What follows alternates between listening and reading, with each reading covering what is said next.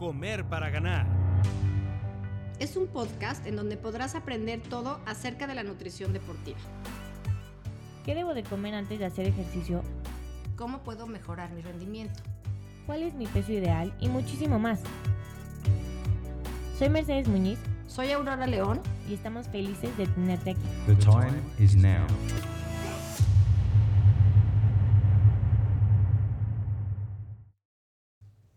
Hola, bienvenidos a otro capítulo de Comer para Ganar. Hoy estamos súper emocionadas porque este tema realmente va a sacar la personalidad de nuestro podcast. Vamos a hablar acerca de cómo comer para ganar, literalmente como lo dice el título. Cuando una persona viene con nosotros a consulta, normalmente vienen pensando en una meta. Algunos quieren bajar de peso, algunos quieren, por ejemplo, acabar un maratón o algunos quieren calificar al mundial. Pero nos damos cuenta que estas metas todas están relacionadas con la alimentación y por eso normalmente los tenemos a todos aquí sentados. El día de hoy vamos a enfocar esta meta específicamente a ganar. Entonces vamos a hablar de cómo puedo bajar mis tiempos, cómo puedo mejorar mi rendimiento en una competencia y cómo puedo hacerlo a través de la alimentación. La alimentación durante un entrenamiento o más bien para alcanzar este tipo de meta lleva tres partes. La primera es cómo estás comiendo durante tu época de entrenamiento, durante la temporada. La segunda es qué estás haciendo, cómo estás llegando a esta competencia, es decir, cuál es tu porcentaje de grasa, si es el ideal o no para la competencia que vas a hacer. Y la tercera sería qué estás haciendo para competir cómo estás llevando estas estrategias de nutrición que te van a dar más o menos energía para alcanzar la meta. Entonces, para empezar con la parte de entrenamiento, eh, Aurora, ¿por qué no nos platicas un poco cómo se empieza? ¿Cómo estás, Mer? ¿Cómo están todos? Espero que este primer capítulo realmente de Comer para Ganar les aclare todas sus dudas y les, eh, le- les logre que entiendan ustedes un poquito el objetivo de este podcast. Como dice Mer, el, comer para ganar va implicado en absolutamente todas las metas, o por lo menos abarca bastante de las metas por las cuales llega un paciente a la consulta. O sea, de entrada, siempre vas a tener una motivación extra que te va a llevar a hacer una consulta de nutrición. Y lo primero que preguntamos cuando llega un paciente precisamente es este. ¿Cuál es tu meta o por qué me vienes a ver? Entonces es ahí donde entran muchísimas metas. Sí, muchísima gente entra por el objetivo de bajar de peso, yo creo que es el más común, pero también mucha gente entra con el objetivo de ser mejor. Esa es la realidad. Quiero calificar a Boston, quiero correr 10 kilómetros abajo de una hora, quiero lograr hacer un triatlón. O sea, yo creo que esa meta es la que identifica a la mayoría de la gente que viene a consulta, ¿no? Entonces, una vez que tenemos a esta gente y le preguntamos, a ver, ¿cuál es tu meta? Quiero, quiero ganar, tal cual, quiero ser más rápido. Yo creo que tenemos que ir paso a paso para lograr este objetivo, ¿no? La primera parte, obviamente, sería el entrenamiento. Sí es bien importante que conozcamos cuáles son sus métodos de entrenamiento, si tiene un entrenamiento específico, si tiene un entrenador, ¿no? Muchas veces la gente empieza a entrenar y no sabe ni para dónde. Yo creo que hasta eso mismo nos puede ayudar eh, el que podamos llevarlo, que podamos enfocarlo a que el entrenamiento pues vaya adecuadamente a lograr ese objetivo, porque todo va de la mano, o sea, va, quiere correr más rápido, pero lleva un mal entrenamiento, pues es igual de grave a que lleve una mala alimentación, ¿no? Yo creo que aquí juega un papel importante todas esas áreas multidisciplinarias que van alrededor de esto. La mayoría de la gente sí, como digo, se motiva por el peso y creo que sí es importante aclarar que el peso juega un papel muy importante en lograr un objetivo. ¿Por qué?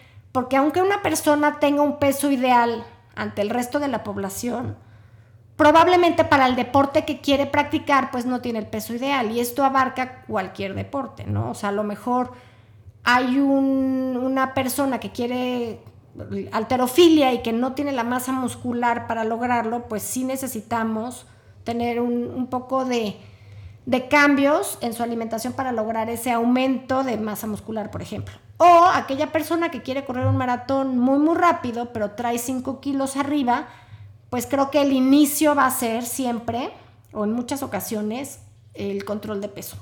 Ahora es importantísimo, de esto vamos a hablar muchos capítulos más adelante, pero lo único que me gustaría recalcar es que cuando se trata de hacer una dieta de control de peso, es bien importante que esa dieta no sea muy baja energía. ¿Por qué, Mer? Porque la gente que se pone a dieta y está entrenando muy, muy fuerte y se pone dietas muy fuertes, la verdad es que va a, va a sacrificar mucho del entrenamiento porque no va a tener la energía necesaria y no va a poder lograr el 100% de sus entrenamientos. Alguna vez me tocó estar corriendo con alguien que me decía, es que me siento fatal porque no estoy comiendo nada de carbohidratos en la noche, no me dejan cenar me despierto con escalofríos en la noche y de repente me siento pésimo, pero me dijeron que es normal, que mientras logre bajar de peso no pasa nada. Yo creo que es importante que la gente entienda que puedes bajar de peso sin sentirte mal, ¿no? Ese sería como el primer paso de lograr un mejorar tu tiempo, ¿no? Yo creo que el que estés en un porcentaje, en un peso ideal, te va a ayudar muchísimo. El siguiente paso, una vez que logremos tener el peso ideal, me gustaría mencionar algo bien, bien importante. Muchísima gente, por ejemplo, sale a entrenar en las mañanas a las 5, 6 de la mañana sin nada en el estómago. Yo creo que es importante que entiendan que la comida es tu gasolina y si sales sin gasolina en el cuerpo, pues no vas a tener el mismo rendimiento y por más que hagas el entrenamiento, porque estoy segura que todo el mundo lo hace, a lo mejor se van a sentir pésimo, pero lo hacen, si el beneficio va a ser mucho mayor si haces ese entrenamiento bien y que acabes el entrenamiento y digas, me sentí bien, estuvo bien duro, pero me sentí bien. Y para eso creo que es muy importante que lleguen con algo en el estómago. O sea, creo que ese segundo punto sí me gustaría platicarlo y a lo mejor dedicarle un tiempo completo a un, a un capítulo, pero es importante que la gente entienda que es importante desayunar. ¿Por qué, ¿Por qué crees que es importante? ¿Por qué lo recalcarías? ¿Y qué? Sería importante desayunar, porque también la gente dice, ah, ok, voy a desayunar, ¿qué? Me desayuno unos chilaquiles, unos huevos, y de ahí me voy a entrenar, me suena medio raro, ¿no? Entonces, por ejemplo, a ver, vamos a hablar muy rápidamente, ¿qué, qué recomendarías tú? Bueno, cuando hablamos de desayunar antes de entrenar, como tú dices, no estamos hablando de comerte unos chilaquiles o unas enchiladas para después salir a correr 15 kilómetros. Realmente este desayuno es la forma de darle a nuestro cuerpo la energía suficiente para que te puedas sentir bien o puedas llevar a cabo este entrenamiento. Cuando hablamos de qué comer antes de este entrenamiento, normalmente estamos hablando de comer carbohidratos. Carbohidratos son todos los alimentos que nos van a dar mucha energía de forma lo más rápido posible. Por ejemplo, un desayuno fácil que yo diría para antes de entrenar que no te va a caer pesado y no te va a hacer sentirte mal sería una avena, podría ser un pan tostado con mermelada, una fruta, a lo mejor un licuado o puede ser también un cereal. Hay mucha gente que está acostumbrada, por ejemplo, a comer un licuado de proteína antes de entrenar. A mí eso sí me ha pasado muchas veces y, creo que esa no es la mejor opción. Entonces, como dices, Mer, es importante que quede claro que lo que necesitamos antes de hacer ejercicio siempre es energía, sobre todo proveniente de una noche de ayuno. O sea, son probablemente 8 horas, 10 horas en las cuales el cuerpo no ha recibido nada de comida. Entonces, el principal objetivo es proporcionarle al organismo, al torrente sanguíneo, glucosa para que tenga, para poder producir energía, ¿no? Entonces la proteína no sería lo más recomendable. No, yo pensaba más bien como un licuado con avena o un licuado de frutas. Sí, no, no un licuado de proteína. No, no, no, lo decía porque pasa también muchas veces que es común, ¿eh? No, la sí, verdad es que es muy común, o sea, que la gente el licuado de proteína antes de salir. Entonces, yo creo que eso ya queda claro, ¿no? A mí sí me gustaría recalcar que la parte del desayuno o no necesariamente el desayuno, ¿eh? hay gente que se va a entrenar a mediodía. Entonces ya desayunó a las 8 de la mañana y de repente tiene su hora de comida y le dan las 2 de la tarde y corre al gimnasio. Ahí también es importante recalcar que no se puede ir con esas 6 horas, 6, 7 horas de ayuno a entrenar, se va a sentir pésimo. Entonces, siempre tratar de comer, ¿qué? Una hora antes de hacer ejercicio, ¿te parece? Una hora me parece perfecto.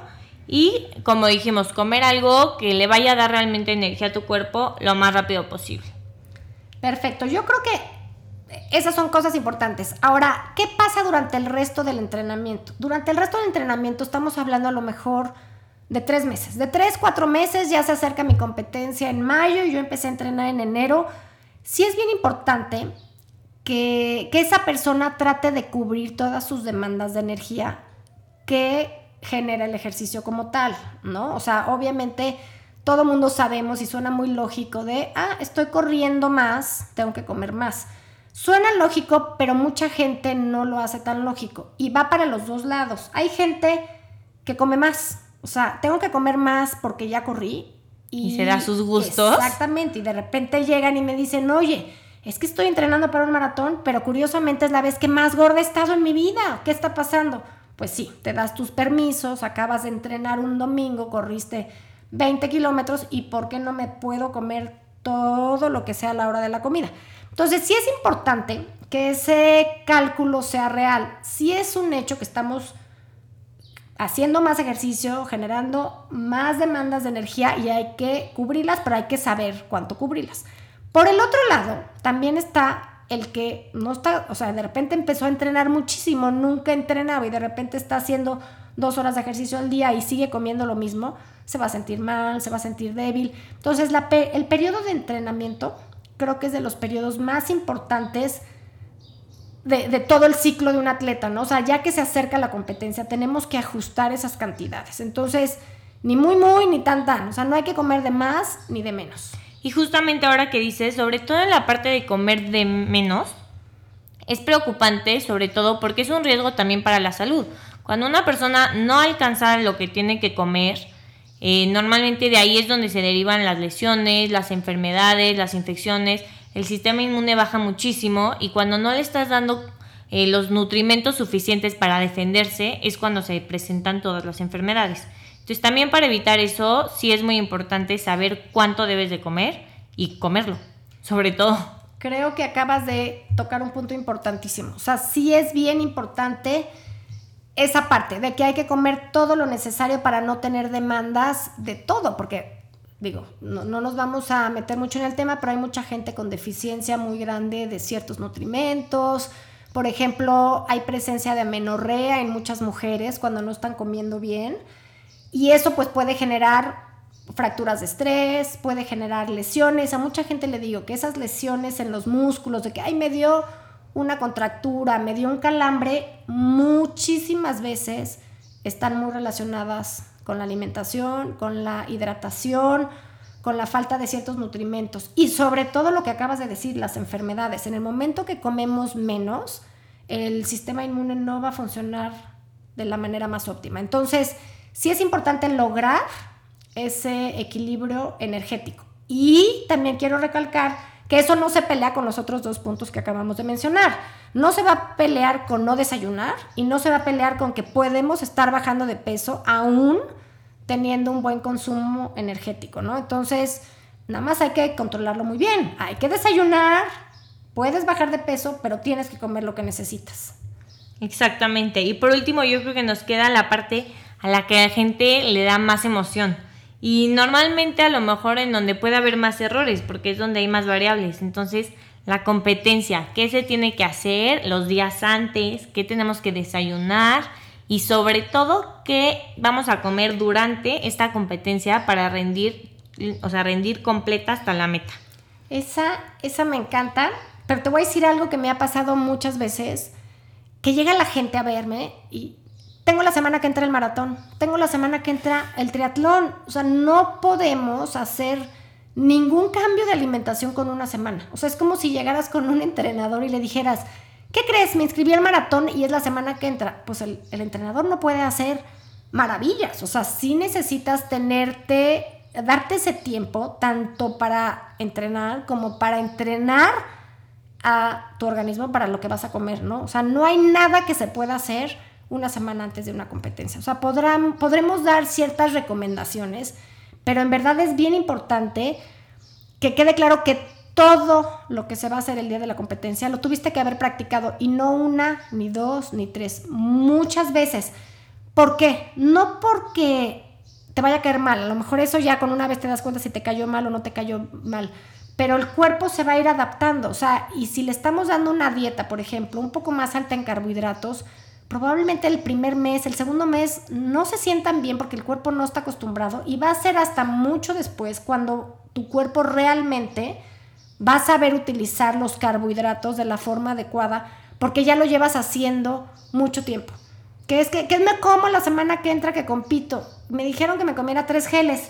No funciona así. O sea, en verdad, como que sí quiero dar mucho énfasis. Es la parte más importante, la más divertida, como dices, la más emocionante y la que realmente va a ver o va a reflejarse en el tiempo total que vas a hacer. Tu mejora de tiempo va a estar ahí pero sí es bien importante porque no, no, porque no se puede hacer, sino en verdad no tiene el mismo, el mismo éxito. Porque si lo haces una vez, mucha gente me ha tocado que a lo mejor llego y, le doy una carga de carbohidratos porque la semana que entra compite y llega y me habla o, o, viene y se sienta la siguiente vez y me dice, no sabes lo mal que me sentí, no me sirvió tu dieta, no sirve, es una porquería.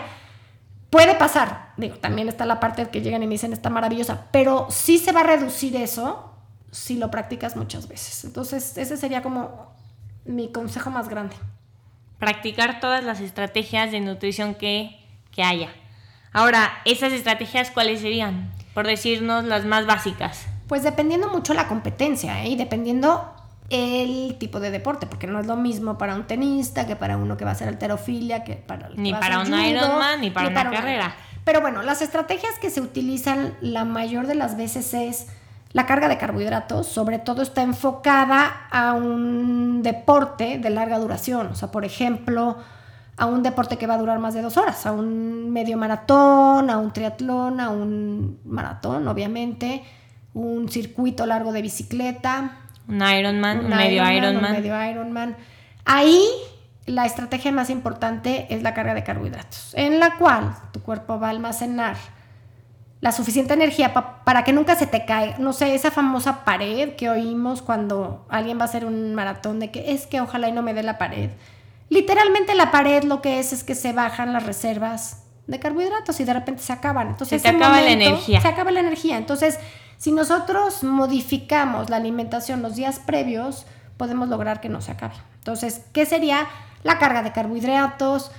El desayuno previo, hablamos mucho del desayuno cuando entrenes, Obviamente si cuando estás entrenando no desayunas, pues no te voy a decir el día de la competencia desayuna porque te va a caer como bomba. Entonces, todo se va a haber practicado antes, tanto la carga, ¿eh? la carga de carbohidratos también se tiene que practicar antes, el desayuno previo y obviamente la alimentación durante la competencia. Aquí es, es la parte más importante, yo creo, ¿no? El qué comer durante una competencia, aunque yo entiendo que va a variar entre cada evento y entre cada persona, etcétera, pero yo creo que explicar bien que comer durante la competencia es lo que te va a hacer la diferencia entre acabar o no acabar. Porque, como dices, una vez que se te acaban esas reservas de, que tienes en el cuerpo, tu labor realmente es darle al cuerpo más energía. Y si tú no estás acostumbrada a comer nada durante, cuando le des esa energía extra, pues sí te va a caer pesado y no va a tener ese efecto. Todo se resume en números. O sea, por más que hagamos una buena carga de carbohidratos, el cuerpo tiene un número, un número de tope en el cual vas a guardar esa energía.